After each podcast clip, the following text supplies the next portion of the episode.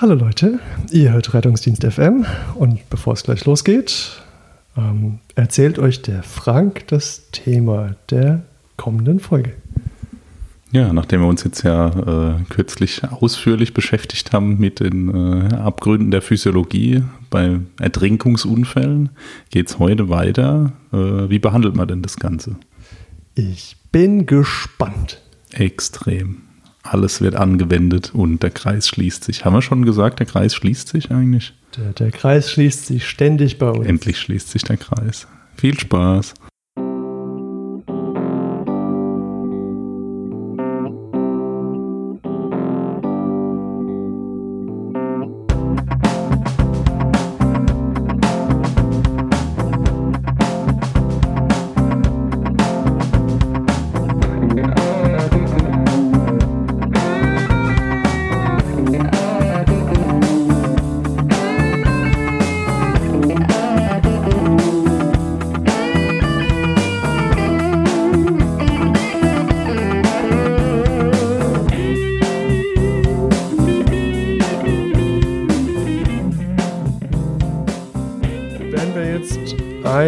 Ertrinkungsopfer haben, was können wir denn tun? Also gut ist, äh, die aus dem Wasser rauszuholen, habe ich gelesen. Das, äh, das erschien mir auch sehr einleuchtend. Also man soll tatsächlich, steht hier so in den Empfehlungen drin, man soll die Person so schnell wie möglich aus dem Wasser retten. Ähm, ich, ähm, das ist ja gerade bei uns schon so ein, ja, behördenübergreifender Ansatz sozusagen. In, in das steht sogar, es steht sogar so in der ERC-Leitlinie drin, ähm, wenn ich jemand in, in so einem, mal in eher industrialisierten, höher entwickelten Land äh, nach so einem Ereignis retten will, dann ist das ja so ein übergreifendes, so eine übergreifende Anstrengung, die ähm, losgeht mit einer Wasserrettung, die den, denjenigen aus dem Wasser ähm, rausholt, ähm, über eine frühe Reanimation oder Stabilisierung an der Einsatzstelle, dann Zuweisung in die richtige Klinik, dann optimale Behandlung dort, dann Rehabilitation und so weiter und so weiter und so weiter. Aber der erste Schritt ist natürlich, den einfach mal aus dem Wasser rauszukriegen. Und das ist eigentlich gar nicht so trivial, wie es klingt. Denn hier sind ja verschiedene Aspekte zu beachten. Ne? Also das erste ist, kann ich den irgendwie aus dem Wasser holen, ohne selber ins Wasser reinzugehen? Brauche ich Spezialkräfte? Ähm, Habe ich irgendwelche Dinge? Kann ich dem was zuwerfen? Einen Rettungsring? Irgendwas, was schwimmt? Kann ich dem was hinreichen? Eine Stange? Ein Seil?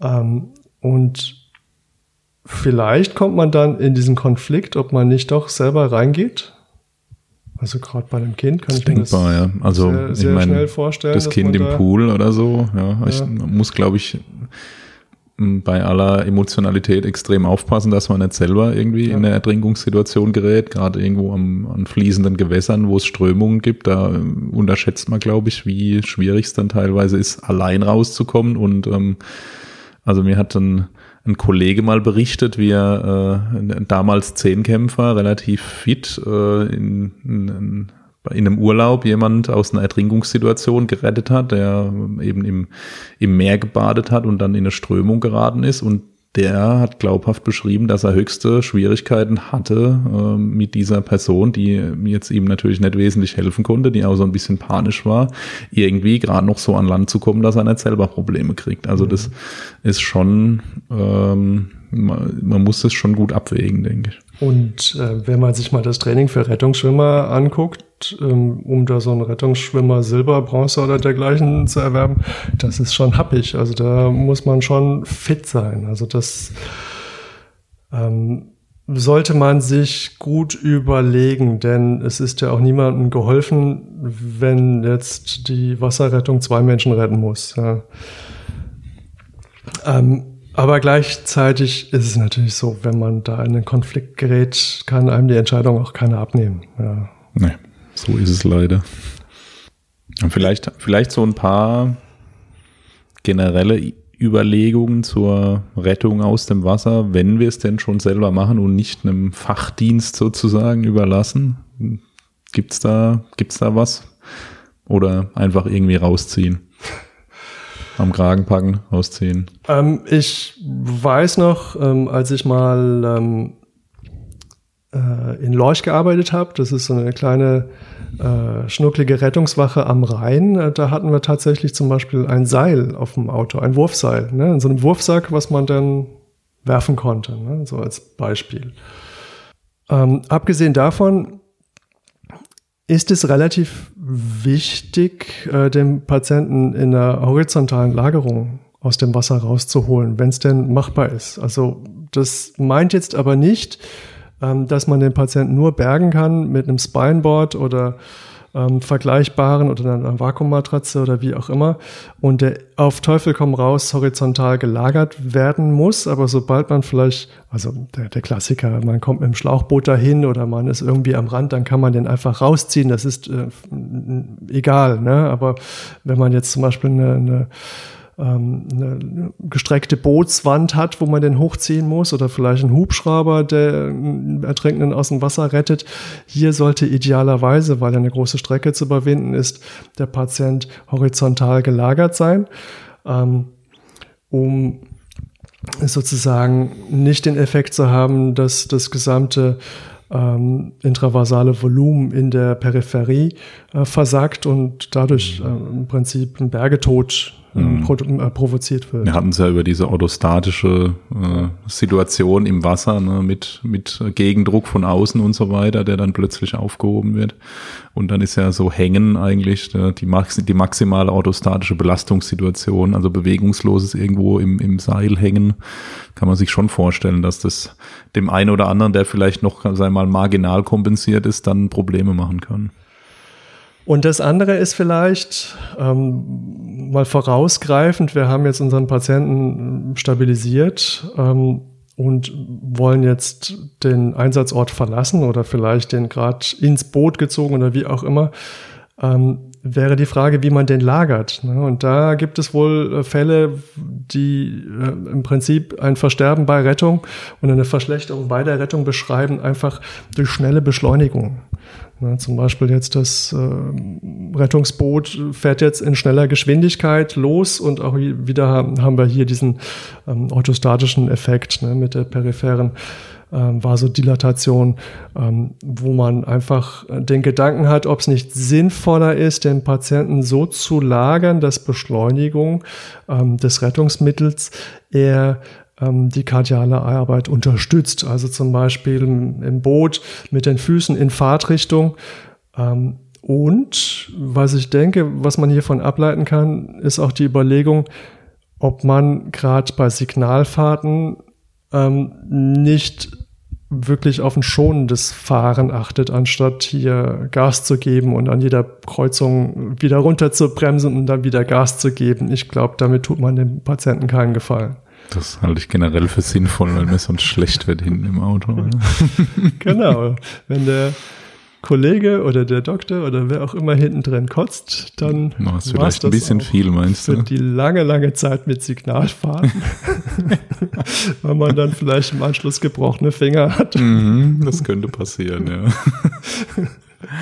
okay, also jetzt, wenn wir jetzt den ähm, Nehmen wir mal an, wir haben den äh, Patienten jetzt irgendwo hin äh, buxiert, wo er jetzt unseren Maßnahmen besser zugänglich ist. Dann äh, machen wir ABCDE wahrscheinlich, oder? Ja, das fragst du mich jetzt. Also das wäre das, was, was ich jetzt machen würde. Ich würde ja sagen, du bist der Arzt, aber ja klar, also als erstes würde ich jetzt mal die Atemwege frei machen. Ne? Und ähm, wahrscheinlich, wenn er denn untergetaucht ist und Wasser aspiriert hat, werde ich auch vielleicht eine gewisse Menge an ähm, Wasser absaugen können. Wobei, was mich überrascht hat, ist, dass es wohl oft weniger Wasser ist als viel mehr Schaum. Mhm. Also ich habe es persönlich so noch nie gesehen äh, in so einem Fall, aber der Schaum scheint schon ein relevantes Problem zu sein. Ähm, der, was uns, was uns zu schaffen macht bei der Atemwegssicherung.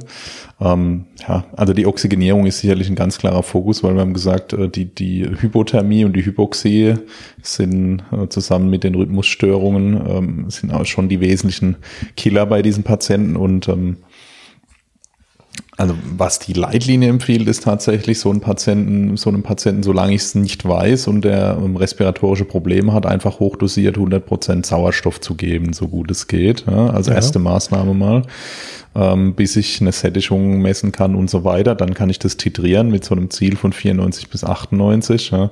Aber ähm, den Atemweg da freizuhalten, das wird sicherlich eine große Aufgabe sein. Und ähm, da ist tatsächlich die Empfehlung, den Patienten, wenn er denn ähm, entsprechend respiratorische Probleme hat ähm, und mit einer Sauerstoffinhalation und vielleicht ähm, auch der Eskalation von einer nicht-invasiven Beatmung, ähm, wenn die Inhalation nicht ausreicht, nicht kontrollierbar ist, ähm, dann äh, den Patienten frühzeitig endotracheal zu intubieren.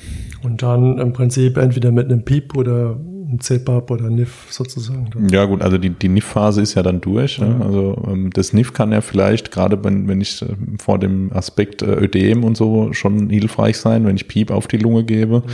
Wenn ich aber sehr viel Flüssigkeit da drin habe und er das nicht, nicht schafft, dann werde ich ihn intubieren müssen und kann dann auch absaugen, kann in der Klinik bronchoskopieren und so weiter und kann dann äh, dort schon die, das, den, sag mal, den rekrutierten Teil der Lunge erhöhen, der dann für den Gasaustausch am Schluss wieder zur Verfügung steht. Und dann kann ich auch meinen ganzen Schaum dort absaugen und so weiter. Also die, die Intubation hat schon einen, einen relevanten Stellenwert bei diesen Patienten. Gibt so, äh, so ein paar ähm, sagen wir mal, so ein paar Anhaltspunkte, die empfohlen werden, um zu entscheiden, ob der Patient jetzt intubiert werden muss. Also der in der Apnoe ist, der soll intubiert werden, das ist relativ klar. Wenn ich die Skills dazu habe, ähm, aber auch Patienten, die neurologisch äh, schlechter werden, ähm, die äh, den Atemweg nicht mehr selber frei halten können und auch die, die trotz aller meiner Maßnahmen inklusive NIF optimalerweise keine Sättigung über 90 halten können. Auch da ist es, äh, gibt es die Empfehlung, die Patienten dann frühzeitig zu intubieren. Was ich mich jetzt gefragt habe, hier, jetzt sind wir, sind wir im Prinzip bei B mit der Atmung und ähm, wir haben die Atemwege soweit freigemacht und äh, unterstützen jetzt die Atmung oder sind vielleicht schon am Beatmen und unsere Lunge ist jetzt äh, mit einer relevanten Menge an Flüssigkeit gefüllt, die wir auch so schnell nicht rauskriegen. Unsere Alveolen stehen vielleicht zum Großteil auch nicht zur Verfügung für den Augenblick. Ähm, jetzt bist du ja mit, hin und wieder mit MIG unterwegs. Wäre das nicht ein Kandidat für eine ECMO? Ja, das steht auch tatsächlich so in den ähm, aktuellen Leitlinien drin. Ähm, dass diese Patienten, wenn die Oxygenierung nicht anderweitig ähm, sicherzustellen ist, dass das ein, Kandidat ist für eine ECMO-Anlage. Ja. Ähm, also vielleicht reicht es, wenn der Patient so ein stabiles Venovenös, äh, um quasi nur in Anführungszeichen die Oxygenierung zu unterstützen. Es kann aber auch ein Patient sein, mal im Vorgriff auf die Reanimationssituation, der ähm, vielleicht von einer venoarteriellen ECMO ähm, profitieren kann, die auch eine Kreislaufunterstützung bietet. Ist das Veno venös ist ja präklinisch möglich, venoarteriell auch? Ist auch möglich, ja. ja, ja. Okay. Also, beides kein sagen wir mal so, prinzipiell möglich, noch nicht besonders verbreitet, mhm. aber es gibt Systeme, die das anbieten und ähm, das ist, sagen wir mal, technisch umsetzbar. Ja. Wenn man die Möglichkeit hat, dann ähm, sollte man auf jeden Fall äh, gerade bei Ertrinkungsfällen auch frühzeitig dran denken und lieber einmal äh, früh so ein System alarmieren. Denn ähm, es hilft mir halt wenig, wenn ich den Patienten dann aus dem Wasser gezogen habe und ähm, stelle dann fest, es funktioniert alles nicht so richtig, wie ich mir das vorstelle und komme dann äh, auf die Idee, jetzt dann vielleicht doch zur ECMO. Ja. Entweder habe ich dann ein gutes etabliertes System, wo ich unter Reanimation dorthin in die Klinik transportiere, wo das schnell etabliert wird oder ich muss eben ein System, was es präklinisch durchführt, so früh wie möglich alarmieren, einfach um die Hypoxiezeiten kurz zu halten. Also tatsächlich hier muss man dran denken. Ne? Also ja. wenn man jetzt einen Ertrinkungsunfall hat, muss man frühzeitig überlegen, habe ich präklinisch die Möglichkeit einer ECMO? Oder wenn ich sie nicht habe, wer, wer bietet mir eine ECMO-Option? Genau, auch äh, vor dem Hintergrund Hypothermie, ne? auch da ist es ja empfohlen für ja. instabile hypotherme Patienten, ist ja auch die Wiedererwärmung ähm, an der ECMO ähm, empfohlen in den ERC-Guidelines, also auch vor dem Aspekt Hypothermie und Wiedererwärmung. Äh, nicht nur Oxygenierung, nicht nur Perfusion, sondern auch Wiedererwärmung ist ein Argument für eine extrakorporale Zirkulation. Ähm, wir haben es ähm, mit dem Mix so gemacht, dass wir Alarmierungsvorschläge im Moment noch haben für die Leitstelle und da ist ähm, das Ertrinken ganz klar mit drin. Ja, cool. Ähm, jetzt haben wir alle Aspekte bei B. Können wir, können wir zum C? Ja, vielleicht eins noch zum A. Ähm, Der Klassiker beim Ertrinkungsunfall ist ja äh, irgendwie so im, im Kopf häufig so der Sprung ins flache Wasser ja. und dann irgendwie äh, auf den Kopf und ganz schweres HWS-Trauma und dann Ertrinkungsunfall. Das ist tatsächlich ein seltener äh, Mechanismus. Ja. Also gibt große Fallserien, da hat man bei Ertrinkungspatienten in 0,5 Prozent der Fälle dann eine relevante HWS-Pathologie gefunden. Mhm. Ähm, und bei allen von diesen Patienten war es so, dass entweder klare äußere Verletzungszeichen gab oder dass es einen, Mechanismus gab, der ziemlich stark in die Richtung gedeutet hat. Zum Beispiel äh, äh, Autounfall und mit dem Auto dann ins Wasser gestürzt oder halt wirklich der Sprung ins flache Wasser. Aber sei mal beim wenn der Patient äh, in Anführungszeichen nur äh, ertrunken ist, dann ist die, die Chance von einer HWS-Verletzung ähm, weniger hoch, als man das vielleicht denken würde. Und ähm, es wird auch in den Leitlinien nochmal betont, dass man sich dadurch nicht von einem suffizienten Atemwegsmanagement ablenken lassen sollte. Fand ich noch einen wichtigen Punkt. Ja. Ähm, da denkt man ja tatsächlich relativ häufig dran. Da hört man auch immer irgendwelche prominenten Geschichten von Menschen, die ähm, sich äh, da ertrunken sind, weil sie sich da irgendwie den Kopf gestoßen haben. Ja. Also wenn wir keine Delle im Beckenboden haben, dann. Ähm, ja, also genau.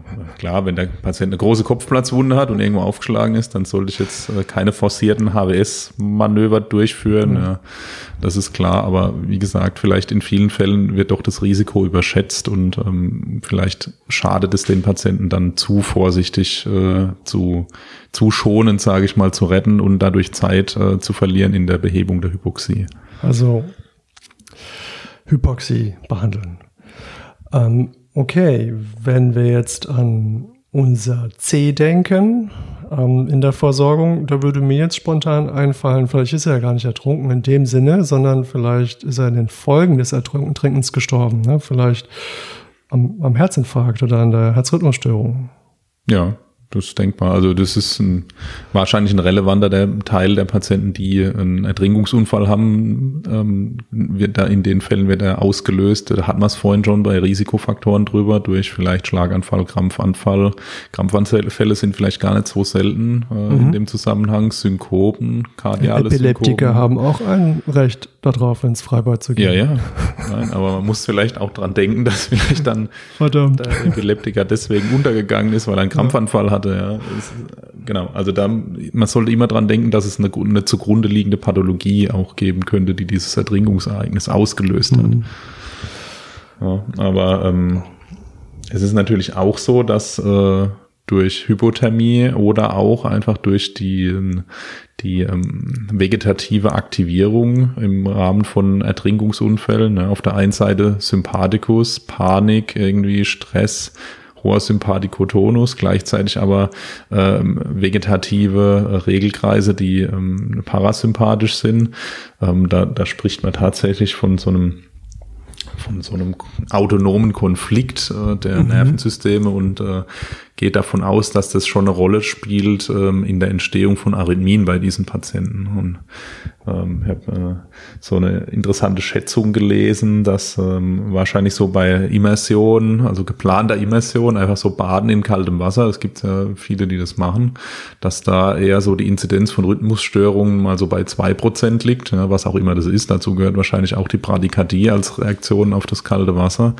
Ähm, aber bei Patienten, die jetzt ähm, mit äh, eine komplette Submersion, am besten in kaltem Wasser und mit diesem maximalen Kälteschock haben, da ist die Inzidenz von Arrhythmien bei 80 Prozent. Also die haben fast alle Rhythmusstörungen dann zumindest mal für eine gewisse Zeit.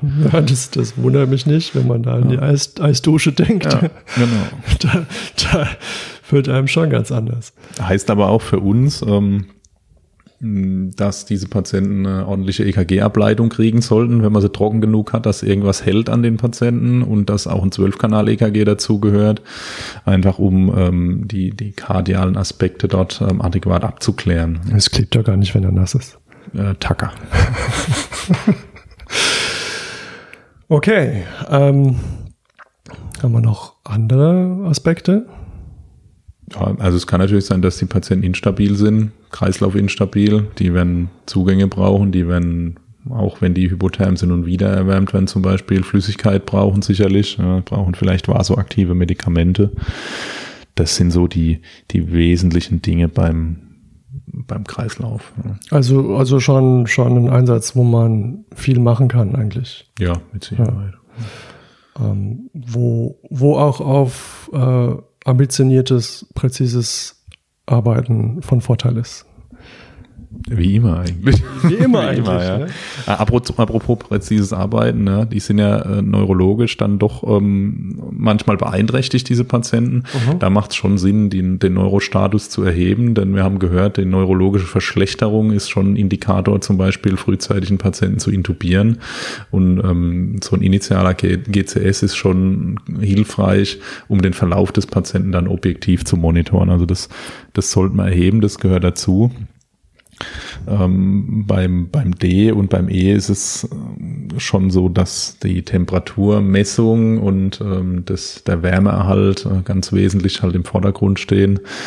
Ähm, wenn er hypotherm ist, der Patient, dann wird er nach ERC-Hypothermie-Algorithmus einfach behandelt, ja, äh, mit Berücksichtigung der Ertrinkungsaspekte natürlich. Ja.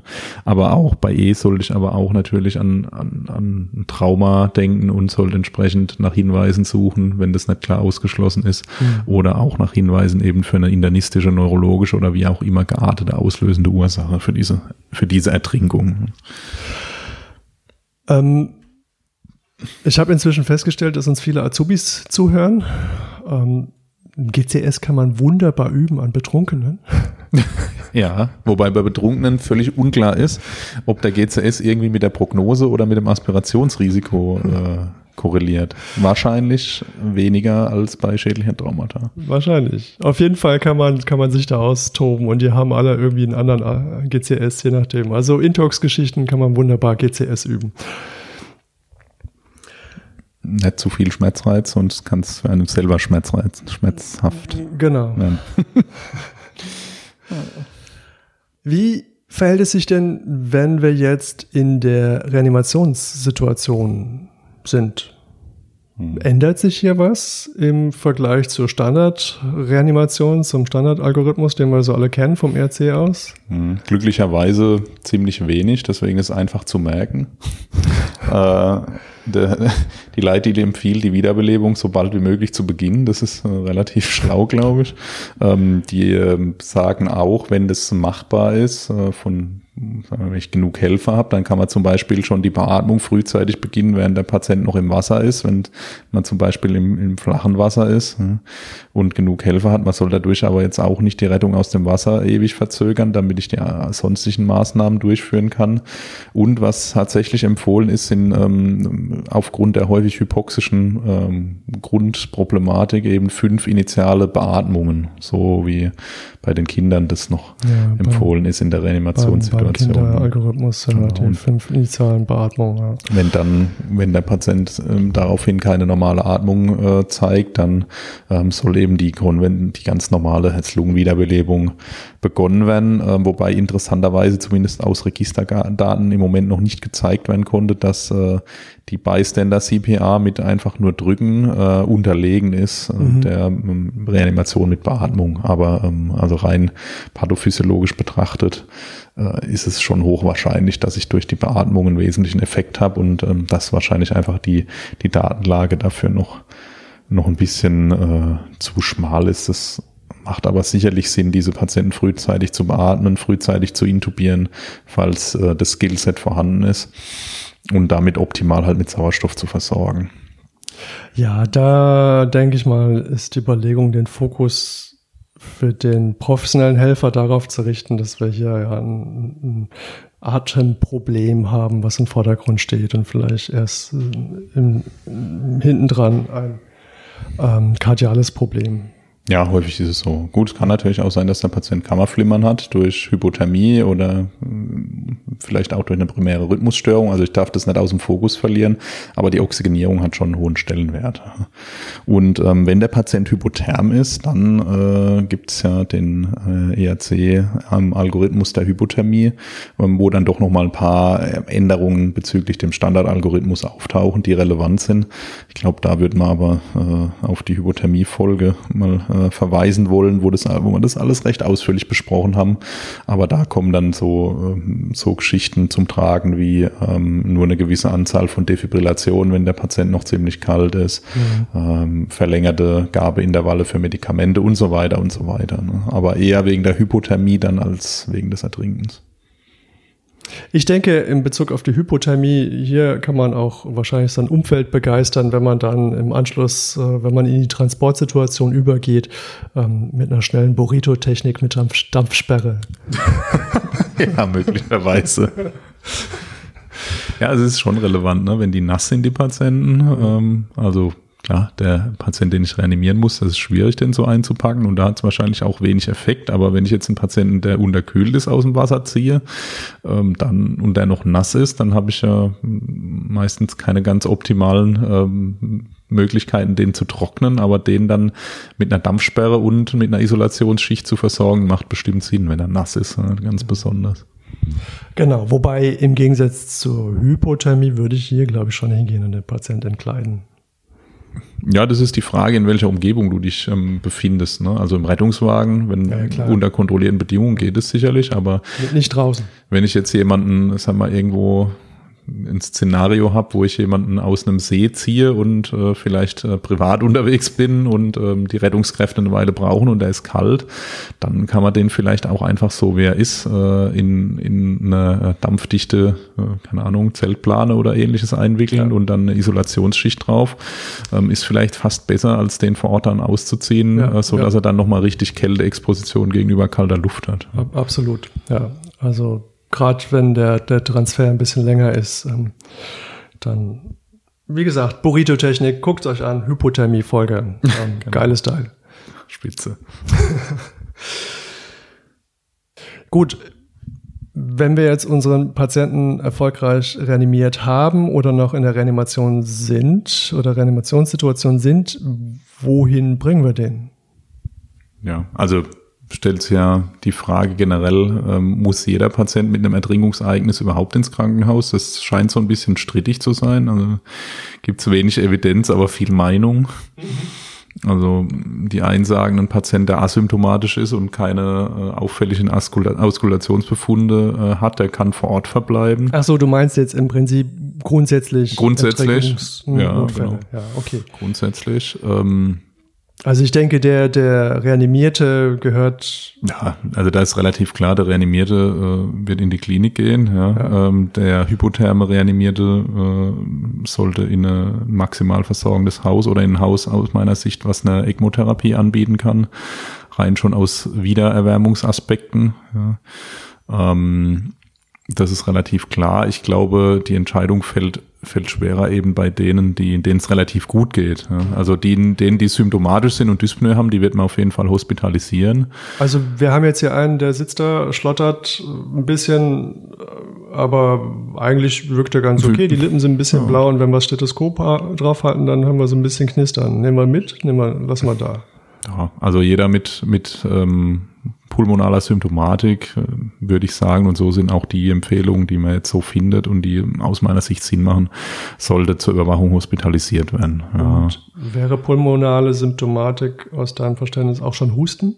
Ja, schon. Also es okay. spricht ja schon dafür, wenn er immer noch hustet, dass, äh, dass er doch irgendwo Wasser in den Atemwegen drin hatte. Ja. Und ja. Ähm, also ich glaube, ähm, dass wenn, wenn man daran glaubt, dass es äh, so eine sekundäre Verschlechterung geben kann mit einem Lungenödem im Verlauf, dann sollte schon der Patient, der wirklich, wo man denkt, dass der Flüssigkeit aspiriert hat, schon überwacht werden. Ähm, gibt so die, die Möglichkeit zu sagen, man geht jetzt für acht Stunden irgendwo in Überwachung und wenn es dem danach gut geht, ist das Risiko sehr niedrig, dass noch was passiert und entlässt den dann wieder. Ja, also mhm.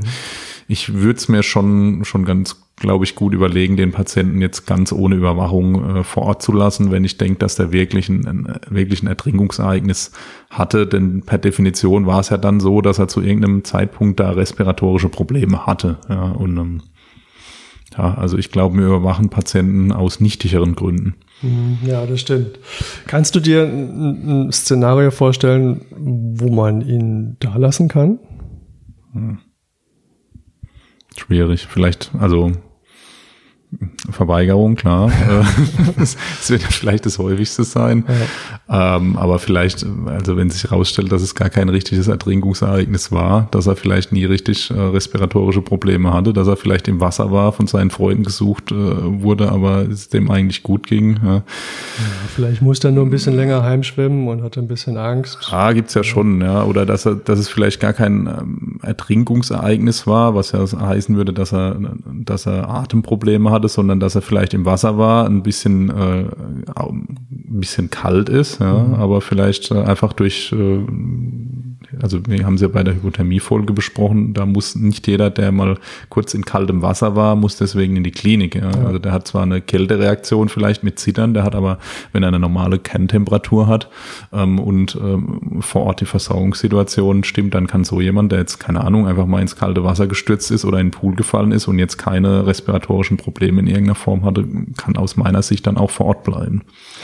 Also mit anderen Worten, lieber ein bisschen nachdenken, was denn da genau passiert sein könnte und in diesem Fall lieber mal mitnehmen.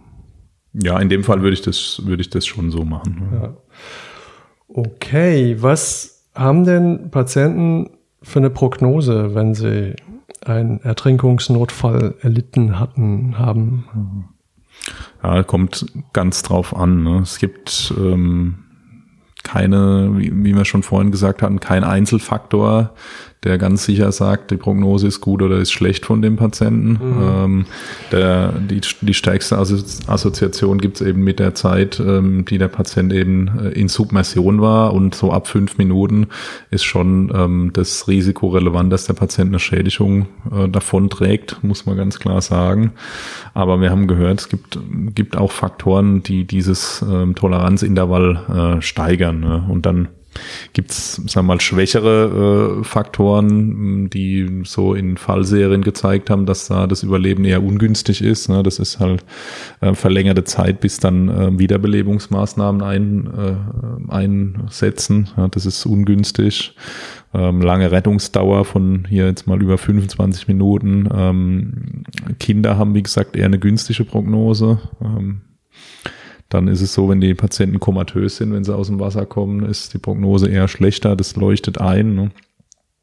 Wenn die eine persistierende Apnoe haben oder reanimiert werden müssen ähm, oder auch Reanimation dann bei Klinikaufnahme ist nachgewiesen schlecht und ähm, das ist ähm, dann nur für die Klinik relevant, ne, wenn der pH-Wert bei Aufnahme unter 7,1 ist. Ne, das, das zeigt ja schon in der Regel, dass er eine deutliche Azidose hat. Dann hat er schwere Hypoxie wahrscheinlich gehabt, hat Schock gehabt, ist vielleicht reanimiert worden, wird vielleicht noch reanimiert. Ja, dass das prognostisch ungünstig ist, auch das leuchtet ein.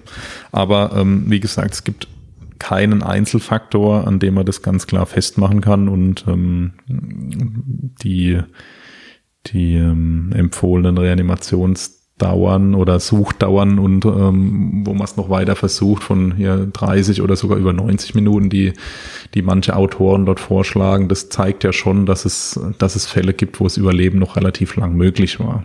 Also die, die Bandbreite oder die Spanne ist wahrscheinlich sehr groß und es hängt wahrscheinlich auch davon ab, was denn das Ergebnis des Ertrinkungsnotfalls war. Ne? Also ob es sozusagen ähm, zu irgendeiner Art von Morbidität geführt hat oder ob er dann schlussendlich reanimationspflichtig ist. Ja. Ja, ich meine, die, die Morbidität sehe ich ja oft dann erst so richtig im, im Langzeitverlauf. Also ein mhm. wes wesentlicher Morbiditätsfaktor ist natürlich neurologisch, ne? ähm, weil halt einfach die Hypoxie einer der, äh, der Hauptmechanismen ist, die dann äh, letztlich den Patienten gefährden. Wenn ich ähm, längere Hypoxiedauern habe, dann ist es so, dass also in manchen Fallserien wird dann so von 20 Prozent gesprochen, neurologischer Langzeitschäden bei so einem äh, überlebten, äh, also Ertrinken mit, mit Überleben sozusagen, mit, mit Morbidität. Ja, ähm, das schwankt aber relativ stark. Ja, das kommt immer drauf an, wie die Einschlusskriterien sind. Aber da ist das, die, bei der Morbidität ist schon die Neurologie dann im längerfristigen Verlauf ziemlich im Vordergrund. Jetzt hat man ja gemerkt, ähm, wie unser äh, Freund Markus Jahlmann sagen würde, ähm, treibt uns doch äh, hier so eine gewisse professionelle Freude äh, bei der Versorgung und Bearbeitung und der Beschäftigung mit solchen Themen. Ähm, aber kann man Ertrinkungsnotfälle grundsätzlich verhindern? Ja, ich glaube, man muss schon kurz drauf eingehen. Das ist ja sicherlich ein, was, wo man äh, viel länger drüber sprechen könnte, aber es gibt so ein paar Maßnahmen, die meisten davon sind relativ offensichtlich, aber ähm, die, die dazu führen könnten, dass halt Ertrinkungsnotfälle deutlich reduziert werden. Es gibt, gibt zum Beispiel Schätzungen, die, die davon ausgehen, dass wenn man ähm, quasi verpflichtend machen würde, dass alle Pools ähm, mit so einem komplett mit einem Zaun rundrum geschützt sind, ähm, dass man dann ähm, eventuell die Ertrinkungsfälle in Pools um, um bis zu 80 Prozent reduzieren könnte. Das wäre ja schon jetzt nicht so schlecht. Also jetzt haben wir nur zwei Pool-Ertrinkungsfälle äh, in der DLRG-Statistik gesehen. Ja. Wenn das stimmt, hätten wir dann null. das wäre schon mal gut. Ja. Aber ähm, es kommt drauf an, auf welcher Seite vom Zaun man ist. Also ich glaube, es fallen schon deutlich mehr noch in den Pool, als wir denken und als in dieser Statistik auftauchen. Und da gehört natürlich auch die Beaufsichtigung von Kindern dazu, äh, Schwimmhilfen einzusetzen, ähm, möglichst nicht alleine schwimmen zu gehen. Das ist natürlich schon was anderes, wenn ich ein Problem kriege, ähm, zum Beispiel auch halt, äh, zum Beispiel kardiozirkulatorisch oder neurologisch und jemand dabei ist, der mich rausziehen kann oder zumindest die Helfer äh, verständigen, ähm, dass man jetzt nicht unbedingt unter Alkohol und Drogen schwimmen gehen sollte, das äh, leuchtet wahrscheinlich ein. Ja. Ähm, vor allem sollte man schwimmen lernen. Ja, und das ist ja gerade bei den Kindern ein, ein wesentlicher Faktor. Ne? Ja. Also es gibt bestimmt auch viele Erwachsene Nichtschwimmer, wo, wo das Sinn machen würde, aber gerade bei Kindern, ne, ich denke jetzt mal an die berühmten, berühmten Corona-Zeiten im Moment, da war ja Schwimmunterricht jetzt auch nicht so ohne weiteres immer möglich für die Kinder. Äh, also bei meinen Kids war jetzt anderthalb oder eigentlich, nein, zwei Jahre lang gar kein Schwimmunterricht möglich. Ja, die sind alle im Schwimmverein, aber da ging jetzt mal zwei Jahre nichts. Ja. Ja, und man muss dann dran denken, dass Kinder eben besonders gefährdet sind. Die haben wahrscheinlich nicht so eine Risikowahrnehmung. Und ähm, gerade ganz kleine Kinder können in, in ganz flachem Wasser, die können in irgendeiner äh, Badewanne, Toilettenschüssel, irgendwas ertrinken, wenn die unbeaufsichtigt sind. Das geht extrem schnell. Ne? Also ich kenne Geschichte von meiner Freundin, die äh, als Kind mal kopfüber in so eine Regentonne gestürzt ist. Ne? Das klingt dann immer lustig hinterher, aber mhm. äh, wenn es keiner sieht, dann ist man halt ruckzuck tot als Kind. Ne? Das ja. ist, äh, glaube ich, nicht zu unterschätzen und ähm, sind Situationen, die man nicht erleben möchte. Ja, man kann sich das sehr gut vorstellen, dass man da alleine nicht mehr rauskommt. Ja. ja also brandgefährlich. ja. ja. Ja, Frank, spannendes Thema. Also ich war überrascht, wie viel da jetzt drin gesteckt hat. Ähm, es hat richtig, richtig Spaß gemacht, sich damit zu beschäftigen. Es ja. war eine richtige Wundertüte, möchte ich sagen. Und ähm, also ich habe mit vielem nicht gerechnet und war umso erfreuter, dass wir ja schon eine ganz gute Basis gelegt haben, ne, mit unseren vergangenen Podcasts wie der Hypothermie-Folge. Ähm, also da denke ich, da gibt es viel nochmal anzuhören und äh, da kann man vieles äh, verknüpfen und äh, Schlüsse ziehen und ähm, anwenden.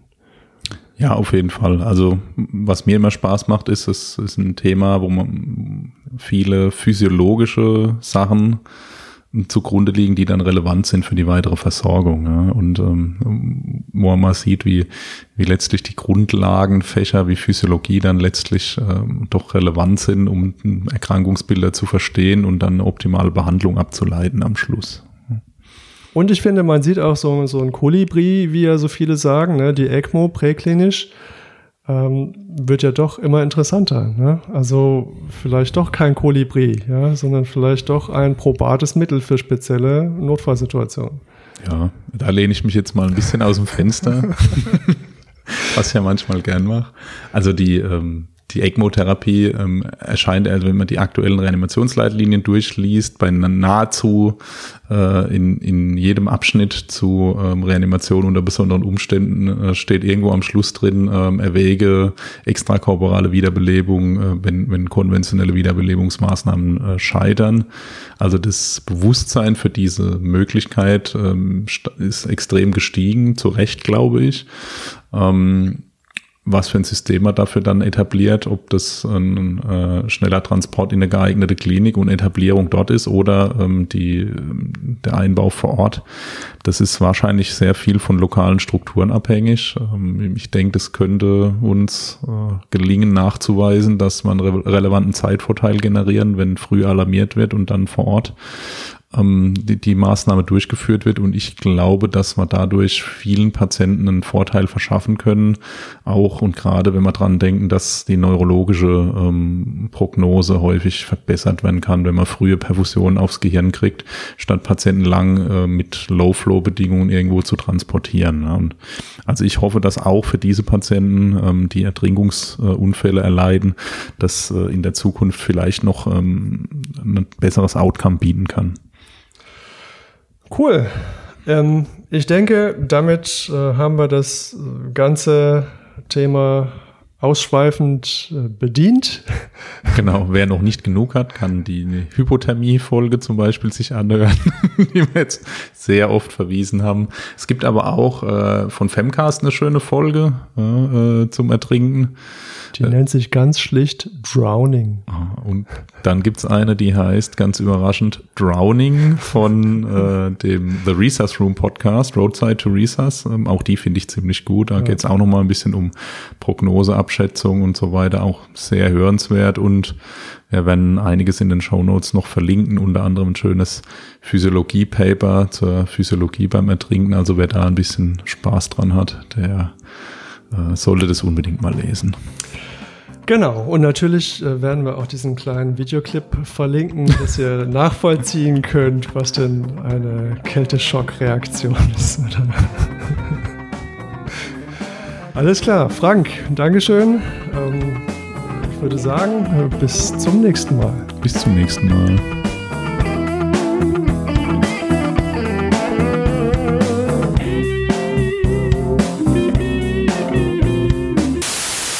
Wollen wir mal auf dem, wenn wir schon auf Hawaii sind, äh, mal auf die, auf die, dieses komische Wort eingehen, Immersion, also das Eintauchen ähm, im Wasser mit Atemwegen über Wasser. Ähm, ja. was wolltest du dazu sagen? Ach so, ähm, was da so dabei passiert halt. Ach so. Äh. What a cool.